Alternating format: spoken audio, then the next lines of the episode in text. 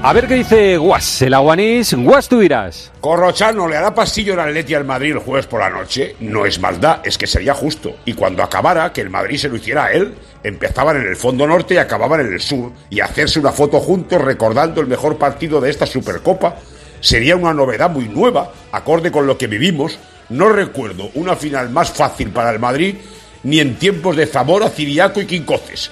La de anoche, digo. Venga, pasillo, sí.